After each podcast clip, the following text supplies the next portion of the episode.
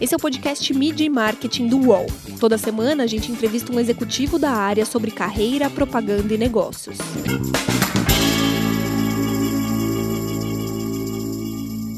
Como os consumidores mudaram a forma de se relacionar com a publicidade? O tripé tecnologia, dados e criatividade é o santo graal da propaganda? O novo desafio das marcas é entreter por meio da comunicação. E agora?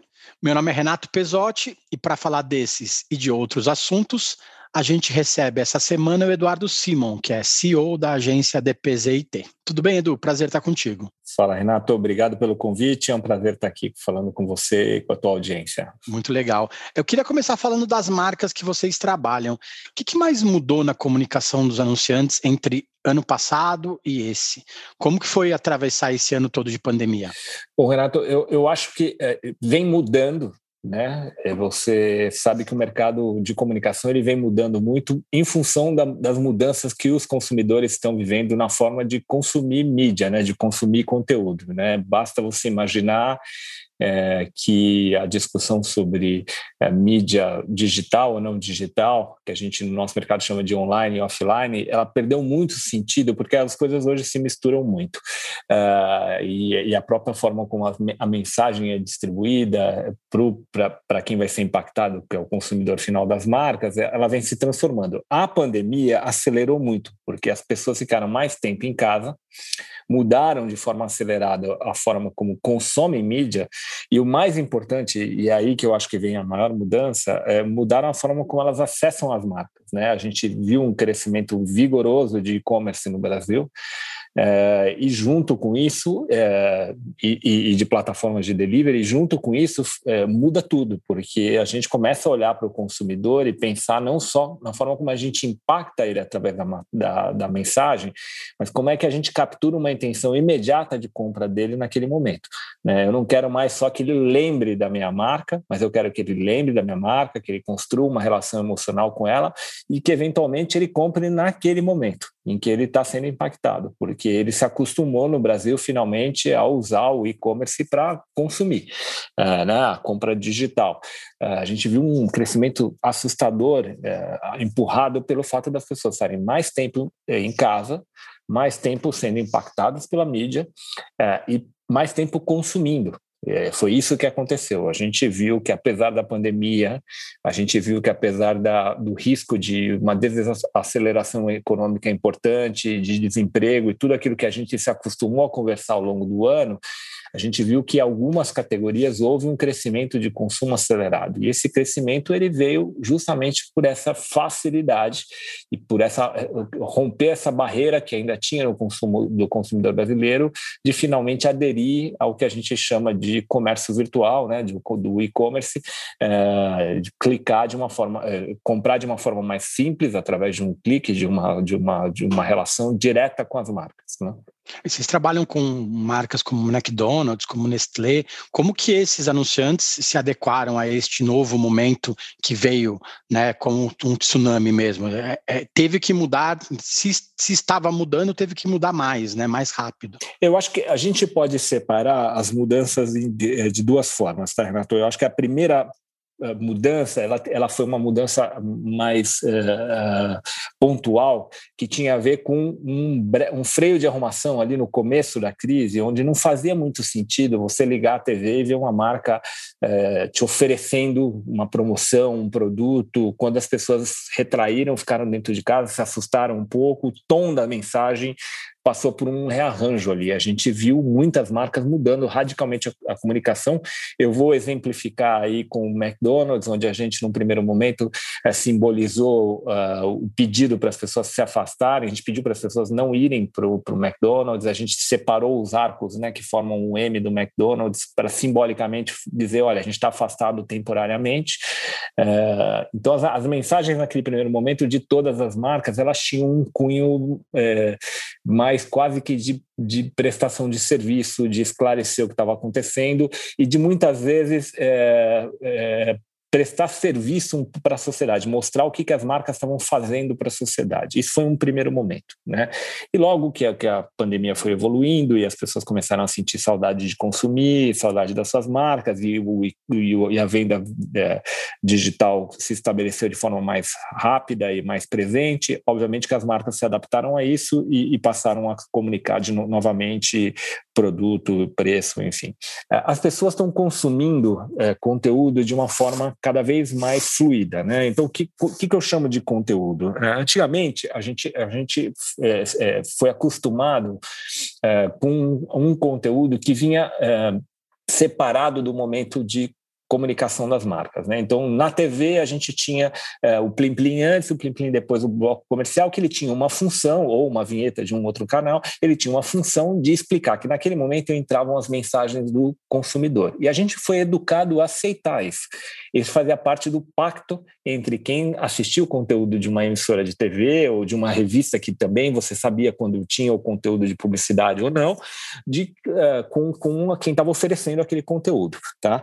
Uh, hoje, é, isso está se transformando de uma velocidade muito grande, porque as pessoas estão consumindo a, a, a conteúdo de, é, sob demanda. Né? Então, eu clico e eu decido quando eu vou consumir aquele conteúdo de uma forma fluida. O que, que eu chamo fluida? Ela não quer ser interrompida.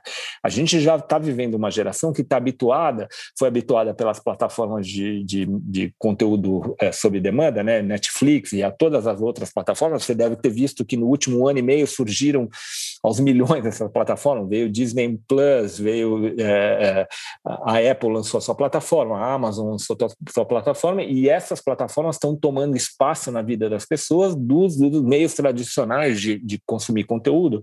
A gente não aceita né, dessa forma uh, uh, que a gente seja interrompido. Você não se lembra de assistir um filme no Netflix e no meio do filme da Netflix entrar um comercial de um anunciante. Né? Então cria aí um grande desafio para as marcas e para a gente que trabalha com comunicação, que é como é que eu comunico com uma geração que não está habituada a receber comunicação que interrompe aquela inter... comunicação que interrompe o filme que ela está assistindo, que interrompe a partida de tênis que ela está assistindo, uh, o programa de TV que ela está assistindo. A gente não está criando uma geração que acha isso uh, uma intromissão. Né? A marca não deveria estar tá fazendo aquilo. Uh, então, cria-se um desafio para as marcas, e eu entendo que a forma de responder esse desafio é o, o, é, entretendo. Tá? As marcas têm que aprender a entreter através da comunicação. Né? Elas têm que criar uma comunicação que as pessoas in, é, percebam que não está interrompendo, ao contrário, ela está contribuindo para o entretenimento da, que eu estou ali naquele momento praticando. E mais do que isso, que eu conquiste essa audiência de tal forma que o Renato achou tão legal aquele, aquela comunicação daquela marca que ele passe isso para frente e ele se transforme eh, como ferramenta de comunicação. Né? O Renato acha tão bacana o filme que uma determinada marca fez que ele distribui para os grupos de WhatsApp de amigos dele, ele comenta e manda para um, um parente, enfim, ele é parte da estratégia de comunicação. Eu posso te dar exemplos, e eu vou usar os exemplos mais perto de mim, não para fazer divulgação da minha agência só, mas é porque me ajuda a explicar, são os que eu estou mais à vontade para falar, tá?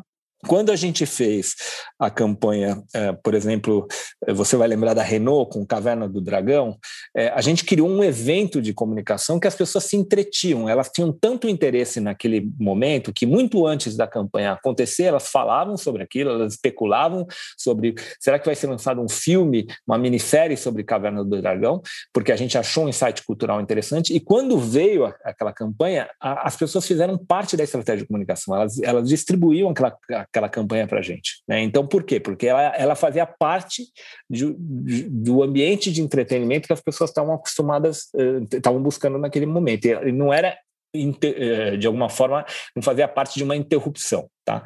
Eu acho que no futuro as marcas vão precisar entender rapidamente que uma comunicação que seja é, é, é, puramente transacional, você capturar essas conversas e transformar isso em estratégia de comunicação, é, então você tem que ser rápido, você tem que ser profundo para entender o que está na cabeça das pessoas e, o, e, e, a tua habilidade de construir algo que entretenha também é diferente de fazer uma, uma, uma propaganda que tem o intuito de informar um produto ou um serviço ou um preço ou alguma coisa assim. Então, sim, a habilidade é completamente diferente.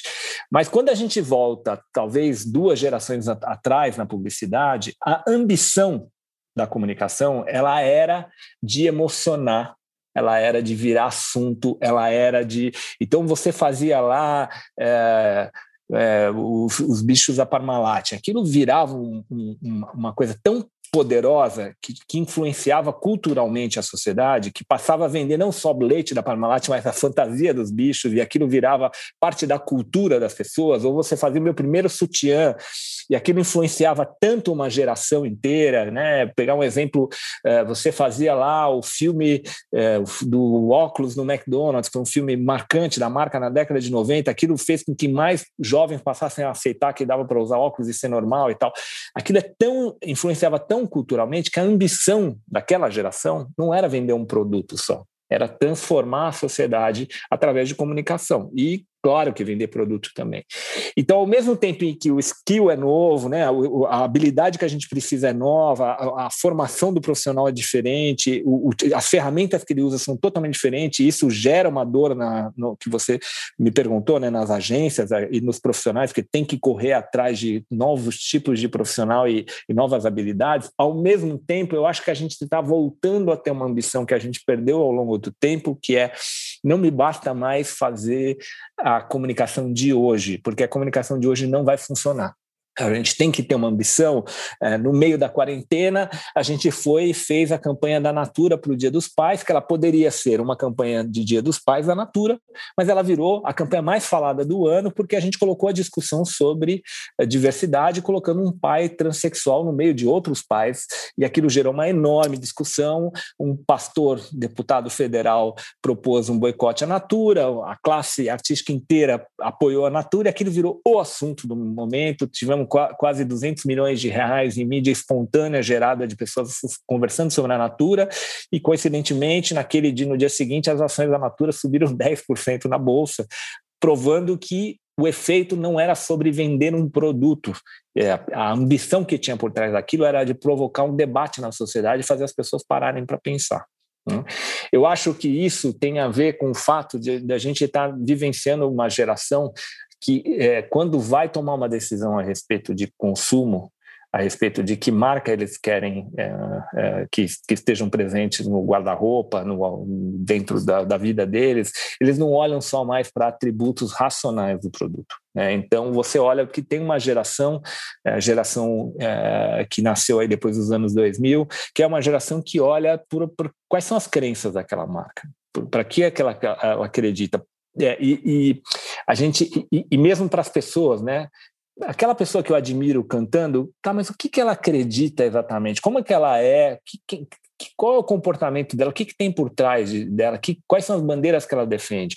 Você, eu acho que a gente está levando a conversa para um patamar acima, talvez mais importante e mais difícil de se atingir, que não é só, olha, meu produto é melhor, mais barato, maior, menor, mais saboroso, menos saboroso, né? Então, eu acho que tem esse duelo para a gente lidar aí, né? De um lado, é tudo novo e a gente precisa realmente reinventar tudo, o jeito que a gente trabalha, e junto com isso vem a necessidade de ouvir redes sociais de uma forma é, mais, no, né, o dedo no pulso que a gente brinca, que é ouvir o que está acontecendo agora e trazer isso para a conversa agora com os clientes e para a comunicação, e ao mesmo tempo, poxa, a gente precisa voltar a ter essa ambição que no passado ela era super presente, que fez com que marcas surgissem com força vendendo é, coisas inesquecíveis que a gente fala até hoje. Né? Isso se perdeu quando a comunicação virou mais transacional, que é o que eu estou chamando de comunicação transacional, é essa comunicação mais rotineira do dia a dia. Né? E a gente viu uma sequência de relatórios aí no final do ano de tendências que foram aceleradas, e eu acho que em poucos eu vi isso que você falou, que a, a pandemia fez com que a empatia fosse talvez o primeiro aspecto que uma marca tivesse tivesse que levar à frente, né? Não adianta vender, não é o preço é importante, a marca é importante, o branding é importante, só que se a marca não for empática, se ela não, as marcas que se colocaram ao lado do, da população desde o começo da pandemia, elas saíram na frente. A gente viu os casos de Ambev e de Magazine Luiza, que disparado foram as marcas que mais ganharam mercado né, na, na, pandemia, porque elas se mostraram à disposição do público o tempo todo, na verdade, né? Não é nem à disposição do consumidor, é à disposição do público. Muda, muda a chavinha aí, né? Claro. Não, e, e, aquela história, né? Não é aquilo que eu falo, é aquilo que eu faço como marca, né? Eu acho interessante, eu vou trazer uma marca que a gente admira e usa e está à nossa volta o tempo todo e que, e, e que eu acho que ela simboliza muito uma mudança de atitude recente. Eu não sei se você tem observado, Renata, é muito interessante. Vamos pensar na Apple. Tá? A Apple é uma marca que construiu sua imagem em torno do seu fundador e da inquietude criativa que ele tinha. Né? Essa inquietude criativa se refletiu em, em, em, produtos, mas se refletiu também na busca por inventar novos segmentos, criar o que a gente chama hoje de smartphone, é, é, a, a, colocando junto o celular com uma câmera, com um tocador de música, criar categorias, né? ou trazer para os para a luz categorias que ninguém estava dando atenção, como da música digital, e, e, e enfim. É, essa é a Apple que a gente conhece. Quando o, o Steve Jobs é, é, deixa a liderança porque fale, veio a falecer, a Apple começou a olhar para uma outra coisa, que é demonstrar quais são as crenças que eles, que eles acreditam, que, que, que eles estão é, é buscando atingir como empresa. E aí você começa a ver as apresentações da Apple quando eles lançam produtos, não só mais se focando nos atributos é, racionais da compra de um produto ou, os técnicos na compra do produto, que eram feitos de uma forma encantadora pelo Steve Jobs. Né? É, então você vê ele falando sobre ecologia, ele falando sobre o impacto ambiental dos produtos, como eles estão reduzindo o uso de plástico, como eles estão reduzindo as, a, a, as baterias, o, é, aumentando o tempo de uso da bateria e o quanto isso reduz o, o, o impacto no, uh, no meio ambiente. Na, da último lançamento de iPhone, eles tiraram os carregadores e, e, e provaram que eles estavam fazendo isso, reduzindo o impacto em transporte, em plástico, e, enfim, uh, fazendo do, de um discurso uh, socialmente responsável algo importante para uma empresa que nunca olhou para isso. Eu sempre tive, mesmo sendo um apaixonado pela marca, eu sempre pensei da seguinte forma: para onde vai esses iPhones que a gente troca a cada uh, seis, sete meses, um ano, né? As pessoas que acabam se envolvendo mais com tecnologia, para onde vão essas baterias todas? Né? Ninguém nunca falou disso, nunca ninguém levantou a mão e disse: Apple, vamos parar para conversar um pouquinho sobre o lixo uh, que vocês estão produzindo quando vocês estimulam as pessoas a trocarem de equipamento uma ou duas vezes por ano. Uh, e quando as pessoas não trocam, o equipamento fica obsoleto em dois anos, queira você ou não. Né? então, é, essa conversa nunca existiu. Hoje é impossível uma marca não mostrar aquilo que ela acredita, quais são as crenças dela, né? É muito difícil uma marca não ter um trabalho de cultura bem feito. Uh, e óbvio que isso se reflete no, no, trabalho que a gente faz de comunicação. Imagina, Renato, no futuro, tá? Vamos projetar dois anos para frente. Olha que barato, a gente não fala mais de dez anos para frente, né? O futuro é, ele, ele chegou mais próximo da gente. Imagina o seguinte: quando a gente tiver o 5G instalado, você consumir conteúdo é, não vai fazer mais diferença se você está conectado a um cabo de, de, antena digital ou não, se você está conectado a, um, a uma, um cabo de fibra ou não. Tá? É, um, um, a velocidade de um 5G é hoje próxima de 300, 400, é, é, que é equivalente ao que você tem de fibra em casa. É, e, e, ele não demora para carregar, ele carrega muito rápido, ele, ao contrário da tecnologia de hoje, ele não pensa aquele momento no começo. Então, isso é, foi, não foi feito para isso, ele foi feito para viabilizar, inclusive, a internet das coisas, e a gente ter mais dados sobre, os, sobre as pessoas e sobre as coisas, mas a verdade é que isso vai facilitar muito o consumo de conteúdo em qualquer lugar, em qualquer momento, em qualquer aparelho, né? em qualquer plataforma. Então, no computador, no celular, no relógio, você vai consumir conteúdo de uma forma é, mais fluida ainda. Então, imagina o quanto vai ficar mais difícil para a gente quando as pessoas tiverem ainda mais facilidade e forem habituadas ainda mais a consumir conteúdo de forma fluida. A interrupção não vai ser aceita, ela não vai ser aceita. Né? É, então, eu acho que as marcas vão ter que buscar novos formatos para construir é, uma relação mais perene com as pessoas, uma relação uh, mais profunda com as pessoas, que não é só uma relação de impactar, né, de eu te dizer, gritar, olha, eu estou aqui, porque olha, eu estou aqui, não vai funcionar mais, e vai ter que ser uma, uma relação de, olha, eu estou aqui, eu acredito nisso, eu me conecto com você, que eu já sei bastante sobre você, porque eu uso dados, é, eu me conecto com você, Renato, porque a gente acredita em coisas parecidas. Você falou de, de tecnologia e de crenças, então a gente vai para o break, daqui a pouco a gente volta para falar exatamente sobre isso, mas dentro da publicidade. Sabia que não importa qual o seu negócio, você pode anunciar no UOL? O Cláudio, por exemplo, conquistou clientes em sua barbearia anunciando para 134 milhões de pessoas. E depois de anunciar nos principais sites do Brasil, os cursos da Sofia ganharam novos alunos. Já a Ana investiu a partir de 10 reais e a sua loja online passou a vender muito mais. Quer divulgar o seu negócio de um jeito fácil? Então já sabe, faça como eles. Anuncie no All Ads. Sua marca no All. Voltamos, a gente está com o Eduardo Simon, que é CEO da agência DPZIT. Edu, você falou um pouco de tecnologia, de crença, eu coloco duas coisas aí, dados e a, e a criatividade. Juntando tudo isso, chegamos no que é o santo graal da publicidade hoje, né? É, você acha que as equipes das agências mudaram isso? Mudaram muito por causa disso? É, os executivos madmen, que tinham nome nas portas das agências, eles deram um lugar aos nerds de dados ou ainda a gente vive com, com espaço para todo mundo? Olha, eu estou numa, numa posição é, de fala, como se diz hoje em dia, é, é privilegiada aqui para falar disso. E eu te explico o porquê.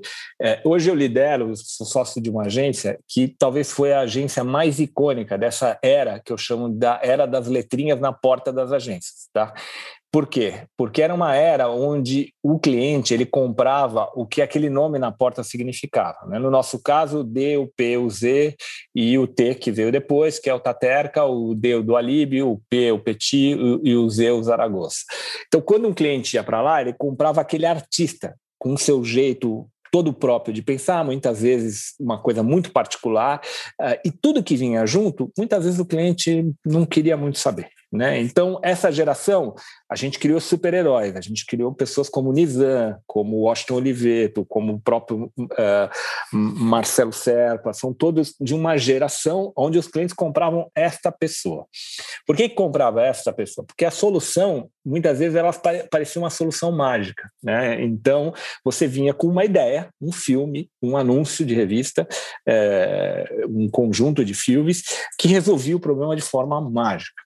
Então era mais fácil se acreditar que tinha um mágico que tirava aquele coelho eh, da cartola. Né?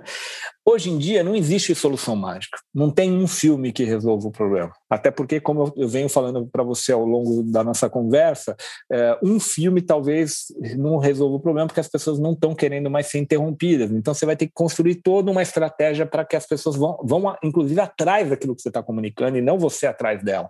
Né?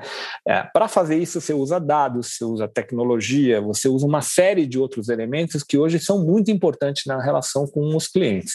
Então eu costumo dizer na agência, a apresentação da agência, curiosamente, usando a figura que você é, usou aí também, a gente tem o, nome da agência, DPZT, escrito é, com uma ilustração muito bem feita de formiguinhas.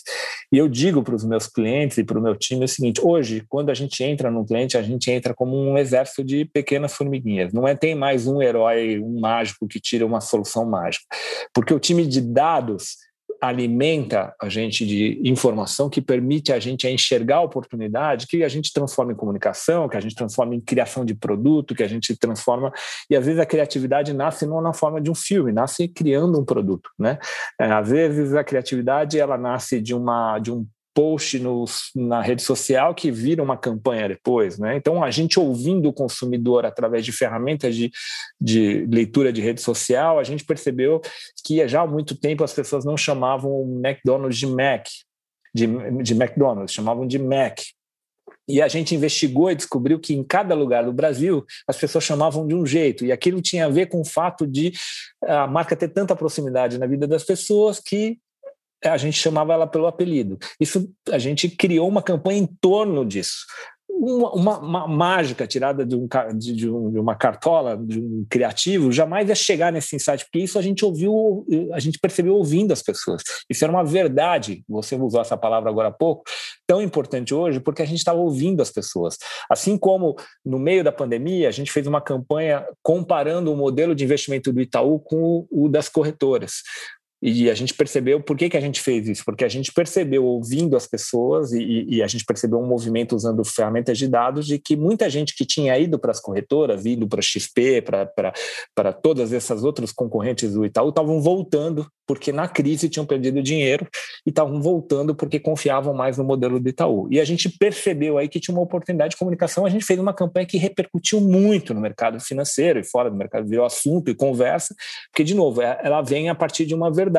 Então, esse conceito do exército de formiguinha é muito, é muito é, curioso, porque eu acho que hoje ele tem muito mais valor do que contrapondo a um, a um, modelo que gira em torno de uma pessoa, só que tem a solução mágica. Né? Foi legal você ter citado a campanha do Itaú com a polêmica com a XP, porque duas semanas atrás a gente veiculou o podcast com a Petra Ferraz, que é a diretora de marketing, marketing da XP, e aí quem quiser pode ir lá ouvir a versão da XP também, porque o pessoal não gostou, ele respondeu para vocês, é interessante. Por causa disso tudo que você contou, as pessoas acham que as agências são feitas e comandadas por criativos, e não é é mais assim, né? Você, por exemplo, é um executivo de negócios, você deu o exemplo das formiguinhas. É, hoje, todo mundo que trabalha na agência é, tem que pensar no negócio do cliente, né? Não é mais só aquela coisa de ah, eu vou fazer minha coisa e vou embora. Na verdade, todo mundo tem que ter conhecimento do negócio do, do, do, que a agência, o que a agência faz para que a agência prospere, né? Antigamente a pessoa ia lá, batia o cartão, trabalhava, ia embora e acabava, né? Se ela não fizer parte do ecossistema hoje, ela está fora praticamente, né? É, hoje um, um, cientista de dados, um engenheiro pode trabalhar numa agência de propaganda. Eu acho que nos últimos dois anos, por exemplo, a gente contratou mais cientistas de dados do que uh, criativos, né? Porque a gente tem uma ambição de entender cada vez mais as informações que estão disponíveis a respeito de consumo para que a gente transforme isso em, em, ideias criativas, em criação de produto, de valor para os nossos clientes. Então, estou contratando engenheiros, é, cientistas de dados que muitas vezes são engenheiros de formação, são pessoas que têm habilidade de lidar com, com informação. Ah, contrato arquiteto para determinados projetos, contrato porque o conceito de ah, transformar o negócio dos clientes é para onde a gente apontou a nossa missão. Eu eu acredito muito que é, a combinação de uso de dados, tecnologia e criatividade pode transformar o negócio de um, de um cliente nosso. Tá? É, e, e para isso eu preciso que todo mundo da agência seja criativo, todo mundo da agência pense em negócio, todo mundo da agência entenda do, dos dilemas de negócio dos clientes. É, eu acredito tanto nisso, Renato, porque se a gente olhar a nossa volta, não tem segmento no mundo que não esteja se transformando de forma disruptiva, né? de forma a, a, ou se transforma ou morre. Né? Vou, vou te dar dois exemplos aqui para você entender o que eu estou te falando. Vamos imaginar o, o, o segmento de carros, né? de automóveis. Né? Hoje, uma montadora ela está competindo com o negócio de aluguel de carros. Então você deve ter visto nos últimos meses todas as montadoras lançando os seus próprios é, negócios de aluguel de carro. Por quê? Porque as pessoas estão deixando de achar interessante investir em comprar um carro. É, elas querem ter um carro, mas elas não querem mais comprar um carro. Elas querem poder trocar o modelo do carro ao longo do tempo, elas querem, enfim, tá? Elas aprenderam que isso é um bom negócio certo? Então as montadoras estão indo nessa direção. É, e ao mesmo tempo, o negócio delas ameaçado pelo Uber, ameaçado por outras formas, outros modelos né, de, de transporte que existem na cidade, que faz com que as pessoas pensem duas vezes em, em, em empatar, né, em colocar um dinheiro, dedicar uma parte importante do seu capital num carro. Então, só aí existe uma enorme oportunidade da gente ajudar uma montadora a pensar no modelo de negócio de aluguel de carros, a talvez ensinar eles que existem outras formas deles rentabilizarem a relação deles com o cliente que eles conhecem, né? É, o, o, tempo de vida de relação deles. Uma vez que eu conheço o Renato, eu investi para conhecer o Renato. O Renato, em algum momento da vida, comprou um carro comigo, eu aprendi sobre o perfil de gasto dele, sobre a família dele, para que ele usa o carro. O que mais que eu poderia fazer de negócios com eles para rentabilizar esse investimento que eu fiz no Renato. Se eu ajudar a usar criatividade, dados e tecnologia, talvez eu ensine a, a, a montadora a buscar outras formas de ganhar dinheiro com, com essa relação que ela construiu com o Renato. Tudo isso obriga a agência a pensar de outra forma. E talvez eu precise de mais pessoas aqui dentro que, que, que usem criatividade de uma forma não tradicional. Um outro exemplo, tá? As, as marcas estão se transformando em publishers, né? Então você pega um Itaú, ele precisa passar a se comunicar com os seus clientes, né, é, gerando seu próprio conteúdo sobre investimentos, sobre educação financeira, sobre tudo mais. Então, talvez eu precise de jornalistas dentro da agência, né? Ou eventualmente eu precise para trabalhar com uma marca como o McDonald's, pessoas de formação cultural diferentes da que a gente tradicionalmente tem aqui. Então, talvez eu tenha que buscar pessoas fora do ambiente criativo de agência, pessoas na, nas comunidades, um grafiteiro, alguém que tenha que traga uma outra influência para o trabalho. Criatividade é um conceito ampliado de, de relação é, com a sua capacidade de enxergar um problema de uma forma diferente. Né? Então, se você é uma pessoa que olha para um problema e fala, olha, existem várias formas de resolver esse problema, não só a forma tradicional, talvez você esteja pronto para trabalhar com aquilo que hoje a gente chama por uma falta de criatividade de agência de propaganda, que já deveria ter um outro nome, inclusive. Você falou de transformação, né? A DPZT tem quase 500 pessoas hoje trabalhando para vocês. É, quais são os aplicativos e sistemas que vocês começaram a usar para organizar o dia a dia? Você, como CEO, deve receber milhares de mensagens no WhatsApp. Como que você se organiza é, na agência e também pessoalmente? Queria levar esse exemplo para o nosso, nosso ouvinte. Claro, então vamos lá. É, eu, eu acho que a primeira coisa que a gente aprende quando a gente trabalha com um time tão grande e tão é, diverso culturalmente é que a gente precisa administrar o nosso tempo de uma forma eficiente. Uh, e no meu caso, eu preciso administrar a minha inquietude de me comunicar com as pessoas, porque eu, eu em algum momento percebi que eu não tinha limite em ficar mandando mensagem de WhatsApp a hora que eu tinha uma ideia, uma sugestão. Eu achava que estava todo mundo com, a mesmo, com o mesmo frisson que eu estava, não importa o horário. Quando eu vi, eu estava me comunicando na hora errada.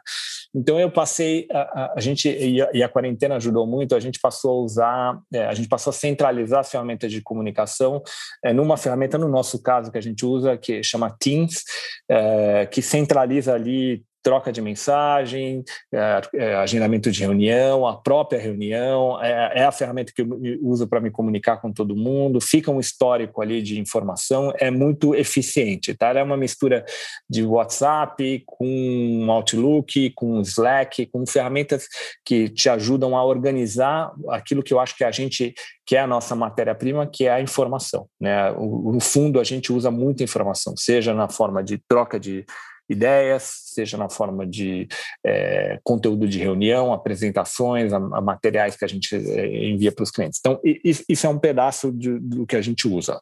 A outra coisa, assim, a agência dá muita informação, dá, dá muita atenção para o uso de informação, que a gente chama de dados, mas dados, na verdade, é tudo aquilo que a gente coleta de informação, de modo geral, sobre no nosso caso, sobre pessoas, sobre seus hábitos de consumo de, de mídia, sobre seus hábitos de consumo de, meio, de, de produtos, uh, informações sobre pesquisa, tudo isso. A gente investe, só para você ter ideia, aproximadamente 10 milhões de reais por ano em ferramentas de, de, de informação. A gente tenta ter tudo centralizado em poucos lugares. Essa é uma ferramenta que tem sido. Ela veio com a pandemia e eu acho difícil da gente viver sem ela hoje em dia, porque ela substituiu e organizou um pouco o fluxo de informação, inclusive do WhatsApp, que a gente tem estimulado. É difícil, porque é tentador, mas a gente tem estimulado que a gente abandone o WhatsApp para centralizar tudo num lugar e deixar o WhatsApp para a gente reclamar de política, para a gente falar do Big Brother e, e falar bobagem, não, não usar para trabalho.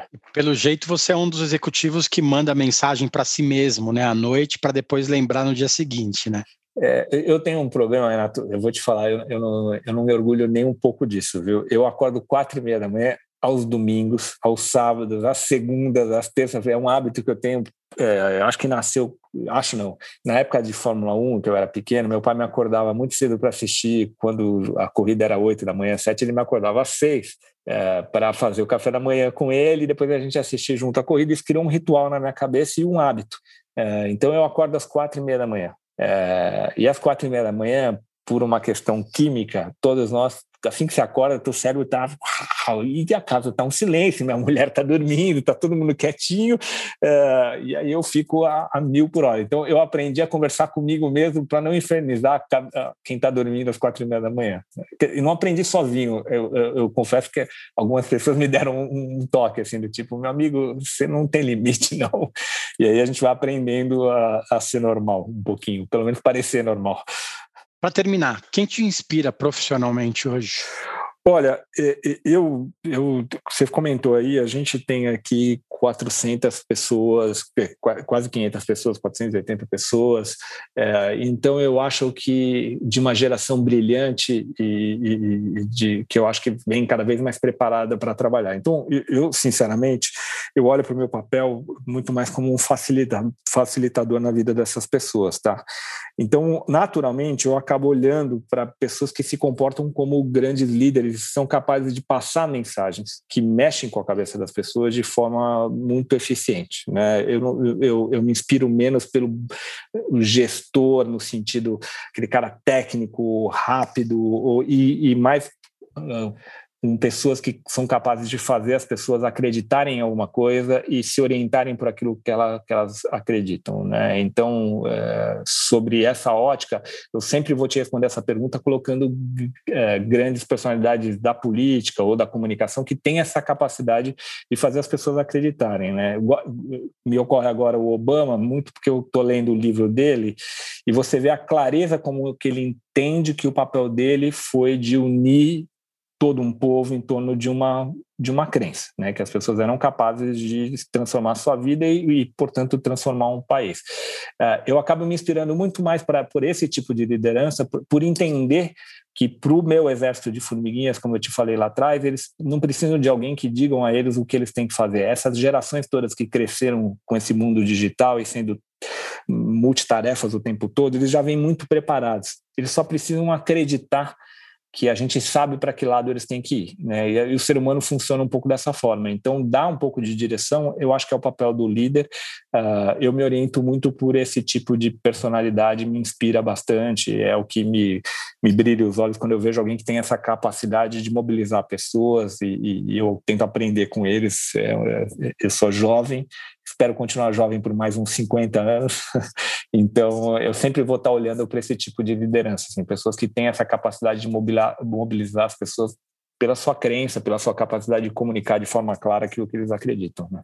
Legal, Edu. Obrigado pelo tempo, viu? Boa sorte aí nesse ano desafiador.